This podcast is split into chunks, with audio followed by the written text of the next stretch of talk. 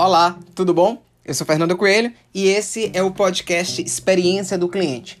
E eu quero te falar hoje sobre tecnologia, varejo e experiência com o consumidor.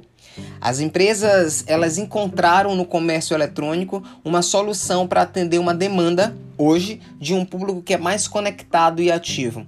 Com a pandemia, houve obviamente uma queda nas compras presenciais e um aumento substancial nas vendas online, segundo a Nielsen. E o que fazer agora para você tornar a jornada do seu negócio digital? Sempre que eu falo sobre inovação nos negócios, quando o viés é transformação digital, eu digo que é preciso entender pessoas, processos e tecnologia. As pessoas precisam estar capacitadas, os processos precisam estar realinhados e as tecnologias precisam ser assertivas. Para que você, pequeno ou médio negócio, realize a transformação digital, é fundamental entender como você pode incluir essas experiências nas jornadas dos seus clientes. E para isso, cinco perguntinhas são essenciais. Primeiro, quais sistemas você pode incluir? Depois, quais etapas você pode digitalizar? A terceira pergunta que você precisa se fazer é quais canais você pode inovar com tecnologia.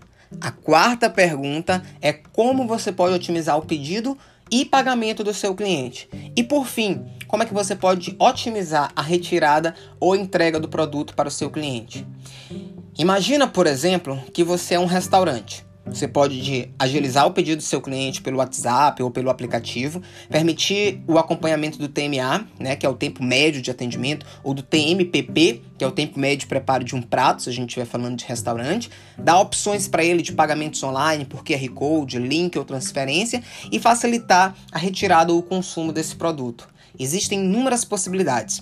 Você, enquanto empreendedor, precisa sempre pensar nessa jornada em como incluir tecnologia de maneira simples, mas não simplista. A tecnologia ela pode ser uma parceira para atender novos hábitos dos clientes e você vai precisar. No caso deles, eles vão gostar.